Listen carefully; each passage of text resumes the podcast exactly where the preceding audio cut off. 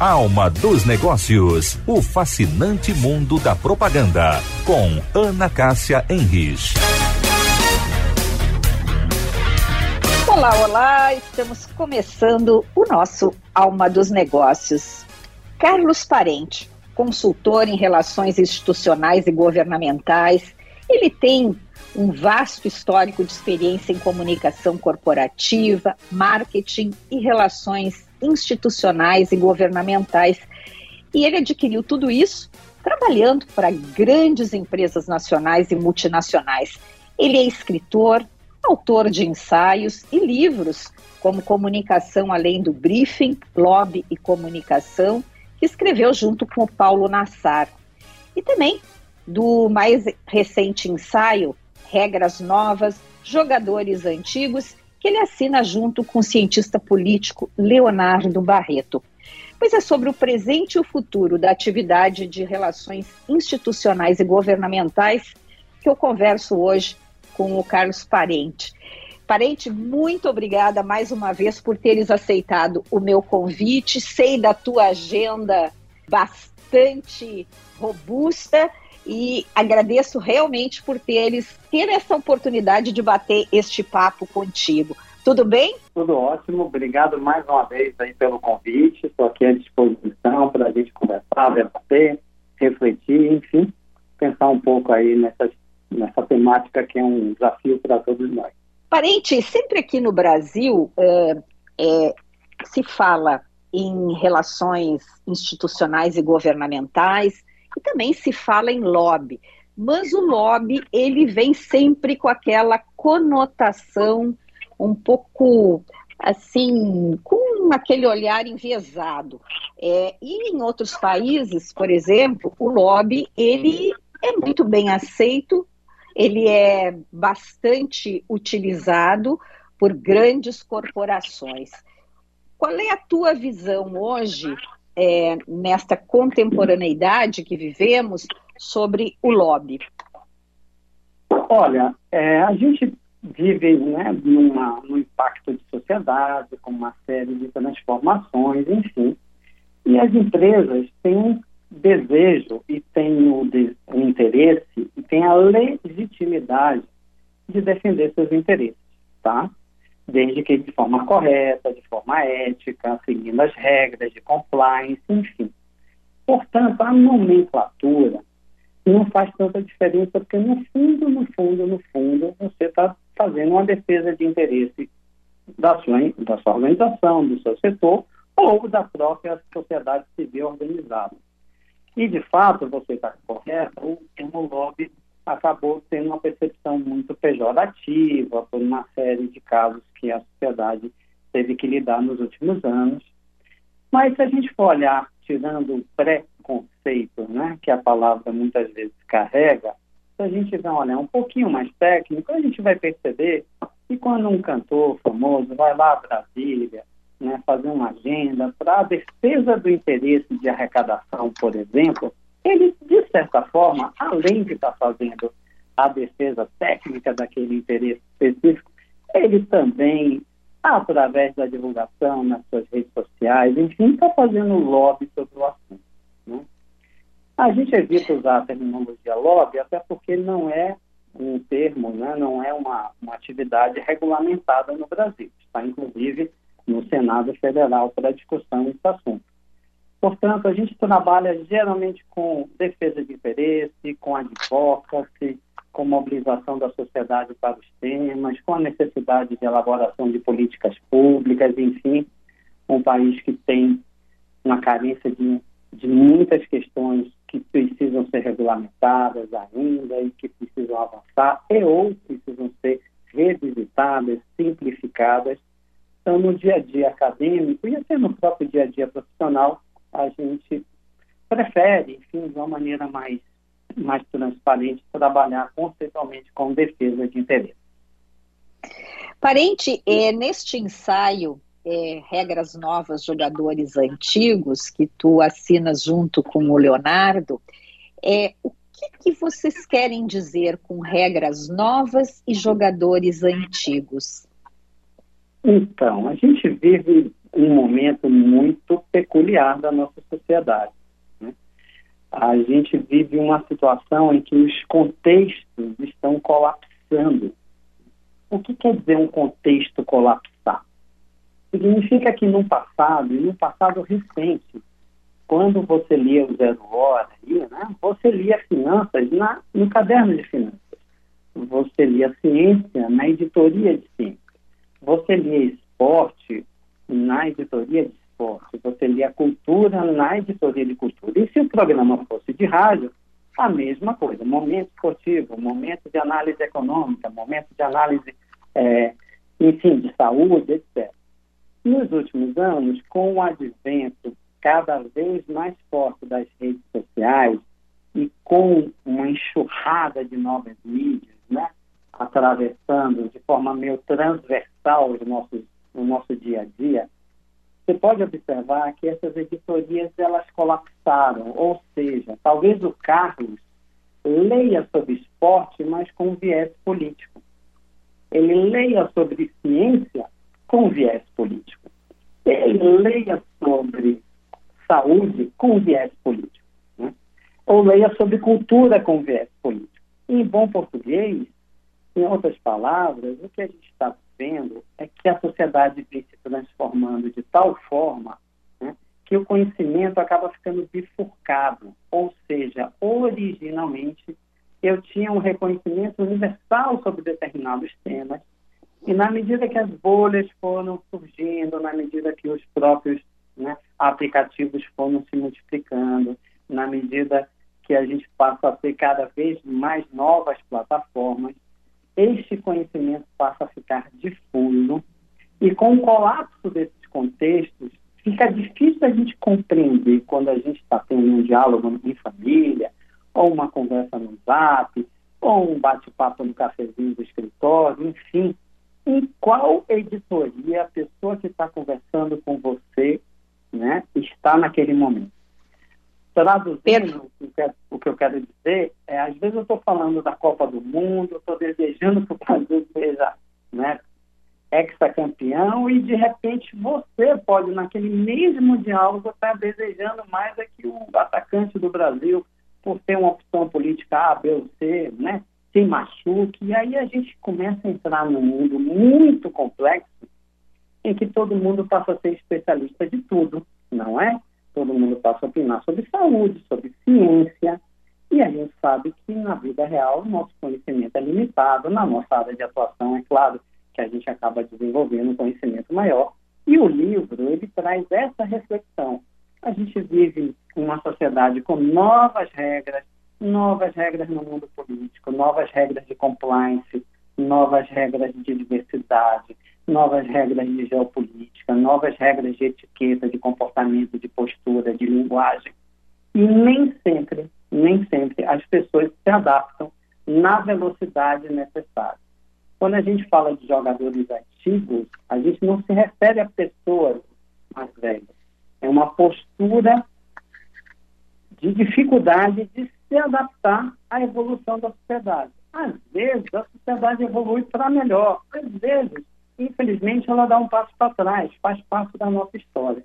Então, o livro tenta né, resgatar um pouco esse momento de colapso de contexto, de perda de confiança, é, do, dos influenciadores, uh, das novas plataformas, desse conhecimento cada vez mais bifurcado, em que eu tenho ouço algo na minha casa, na minha família, aí eu frequento a minha igreja, acabo ouvindo outra coisa, aí eu ouço meu rádio, acabo ouvindo outra coisa aí eu vou no meu grupo de zap, de futebol, de faculdade, de trabalho e ouço outra coisa, e aí essa né, multifaceta da, da verdade ou da realidade acaba complicando o nosso processo de adaptação.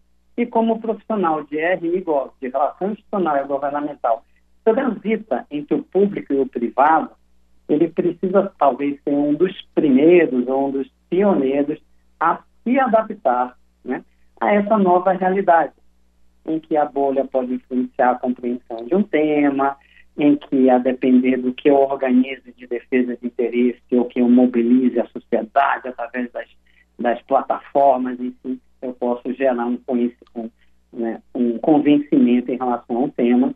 E como é um ensaio, é uma provocação, não é uma reflexão, não tem o objetivo de se encerrar né, em si próprio. Ele abre um debate que cada vez mais a mudança é mais rápida, não que ela não houvesse no passado, e a nossa necessidade de adaptação precisa ser ainda mais ágil, sob o risco de não entender o contexto que a gente está vivendo.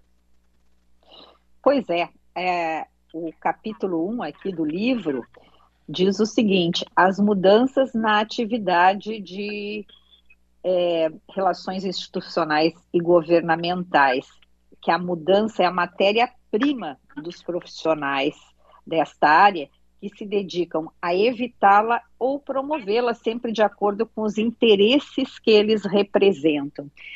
E a minha pergunta uh, a partir disso é qual é o perfil deste profissional para atuar nesta área nos dias de hoje, parente?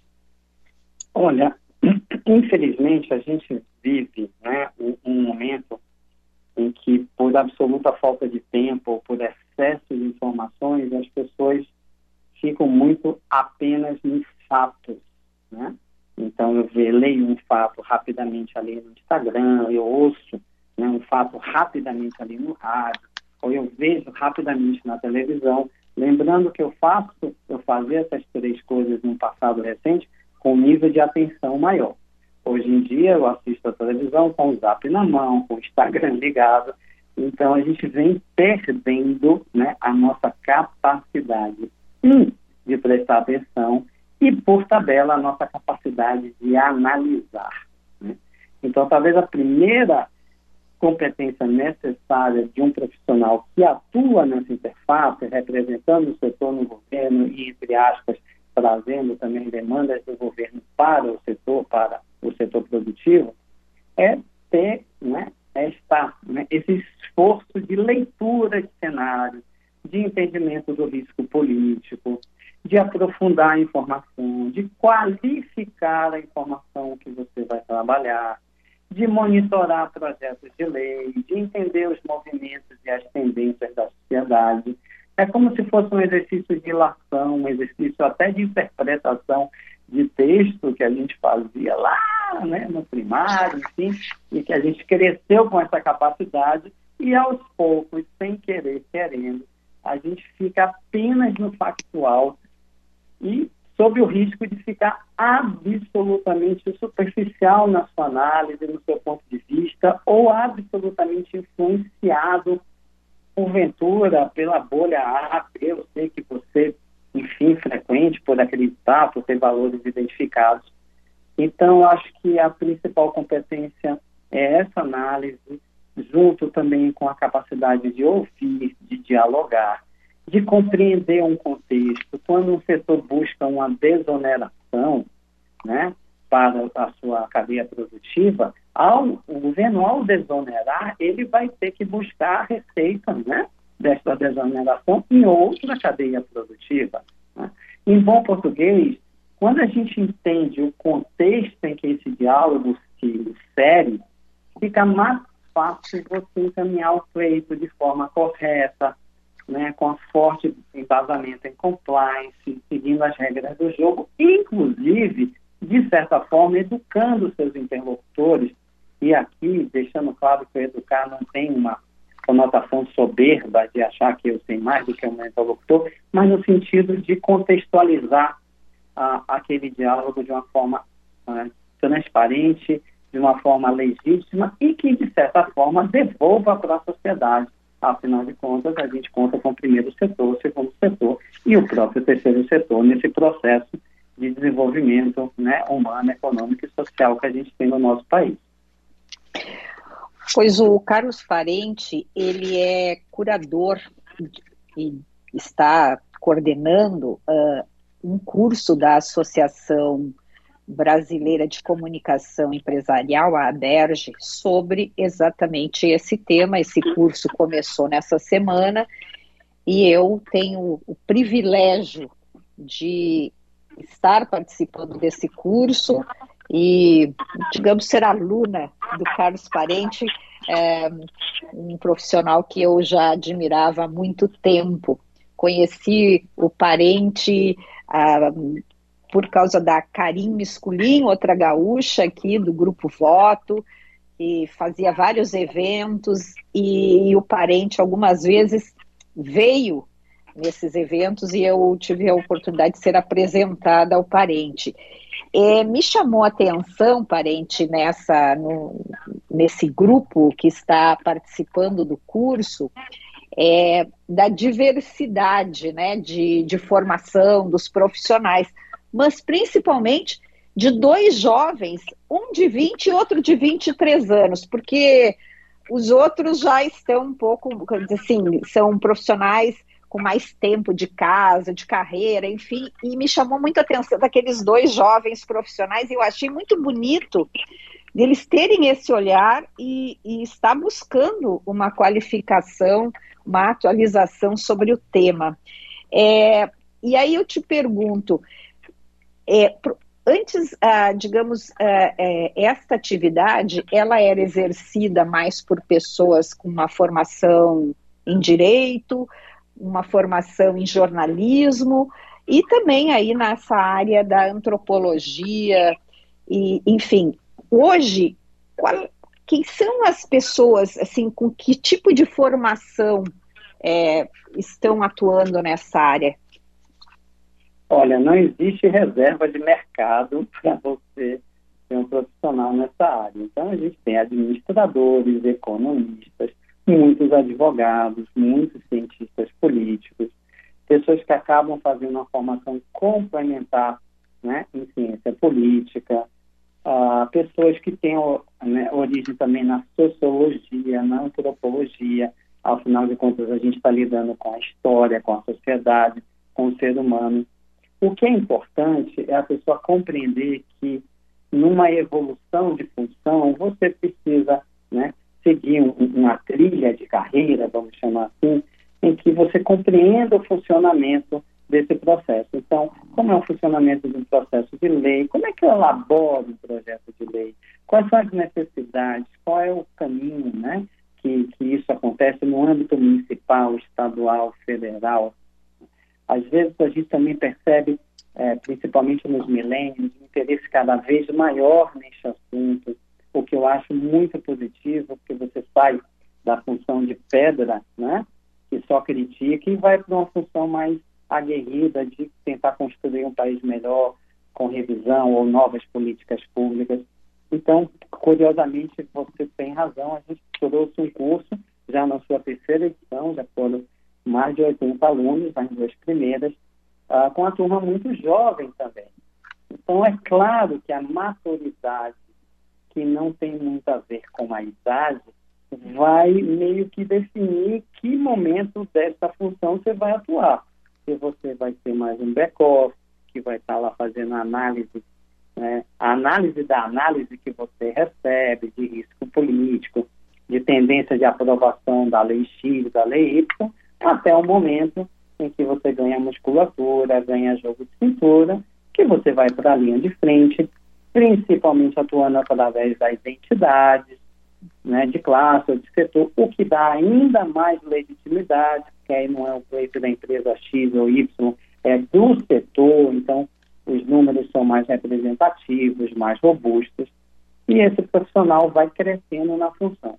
Curiosamente, hoje esse profissional também é, é oriundo das áreas de comunicação. Existem muitos profissionais que cuidaram de imprensa, né, cuidaram de comunicação interna, eventos, até profissionais na área de marketing, de branding, posicionamento de marca, e uma palavrinha, né, duas palavrinhas que estão muito em voga hoje em dia, imagem e reputação da marca, imagem e reputação, e quando você exerce um papel de um representante institucional junto ao stakeholder que você vai estar falando, entendendo aqui stakeholder como municipal, estadual, federal, executivo, legislativo, judiciário, autarquias, enfim, você está representando a sua empresa, você está representando o seu setor, portanto, você tem uma responsabilidade principal muito grande de conhecer o seu negócio, para explicar né, a, a, as questões relacionadas ao pleito, de de conseguir dialogar, de conseguir compreender também as dificuldades nessa, nessa interface.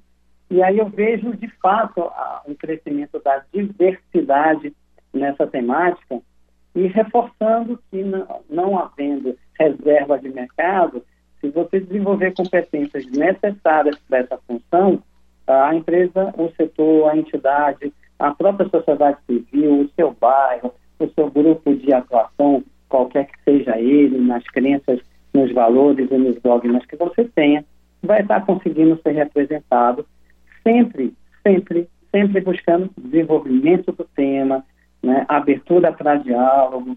O legislativo faz uma coisa que muita gente diz assim, poxa, mas eu preciso ir numa audiência pública? Claro, a audiência pública é o exercício democrático de vários pontos de vista, não é? Então, assim, agora é claro que você é convidada para representar ou a academia, ou o setor, ou a empresa, ou a ciência numa audiência pública, quanto mais quilometragem você tiver, quanto mais conhecimento, quanto mais habilidade de argumentação e de didática né, na explicitação dos seus desejos, mais fácil fica. Mas não dá para carimbar e dizer, ó, oh, essa é uma atividade, uma pessoa de cabelo branco, etc. É, eu acho que dá para abarcar todo mundo, a depender, obviamente, da complexidade dos temas que você vai lidar. Para nós encerrarmos esse bate-papo, como é que está a questão da regulação da atividade? Olha, esse processo avançou né, na Câmara de Deputados, está no Congresso, como houve uma mudança de governo, enfim, uma renovação, é, ele entrou numa fila, né, vamos chamar assim, de outras demandas. Eu acredito que ao longo desse ano uh, esse assunto ainda consiga avançar. Novos governos, né, tanto no âmbito estadual às vezes, uh, mas principalmente no âmbito federal, também mudam os personagens, os personagens de diálogo, de conversa.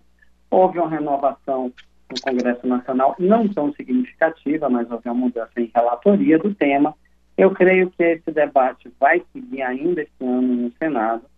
É um tema complexo, que não daria para a gente falar aqui em tão pouco tempo.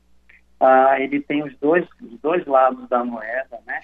Porque quando você regulamenta, você dá mais transparência, você ainda dá mais luz né, e clareza do assunto, mas ao mesmo tempo regulamentar também significa registrar, regulamentar também significa monitorar, regulamentar também significa quem regulamenta, quem regulamenta, ou seja, né, quem monitora, quem acompanha, quem registra, e a gente precisa construir isso de uma forma muito específica. Não sou um especialista nessa temática, mas sou um, um leitor ávido no assunto por achar que quanto mais transparente for essa função, né, mais riqueza você terá né, na postura ética, na transparência das relações, né, na clareza do que se é pedido, de uma maneira muito equilibrada, de uma maneira né, muito ponderada. Existe diversos cursos, cursos de ética no mercado, formações ligadas a temas morais, etc. E tem, eu lembro ainda jovem, de um slide, no meu primeiro curso ligado a esse tema, em que o, o instrutor falava assim, no primeiro slide, não tome uma decisão na empresa que não possa ser divulgada no mercado no dia seguinte. Ou seja, né, que não possa parar nas páginas de jornais. Ali, há 30 anos atrás, já tinha a semente da transparência da decisão, né, da correção da sua, do seu processo, né, uh, de uma forma muito integrada e é uma função de várias áreas, tá? Em que você está de braços dados com o pessoal do jurídico, do compliance, a turma da comunicação corporativa, até para criar todo esse contexto. Eu creio, né, e espero do verbo esperançar e não do verbo esperar, parafraseando aqui o, o, o Cortella, né, é, enfim, filósofo, professor, que eu gosto muito, uh, né, eu espero do esperançar de que a gente avance cada vez mais na transparência do processo e que as pessoas né, tenham nisso né, um norte para fazerem cada vez mais coisas positivas para a sociedade que modernizem e que avancem no sentido dos anseios que a gente, né, no fundo, tece, no fundo, deseja e espere que a sociedade se transforme né, de maneira positiva. Meu convidado de hoje aqui no Alma dos Negócios foi Carlos Parente, consultor em relações institucionais e governamentais, autor de livros. E eu contei também com a parceria de Norival Santos, meu colega da Band, da Central Técnica, para este momento. A semana que vem tem mais. Tchau, tchau.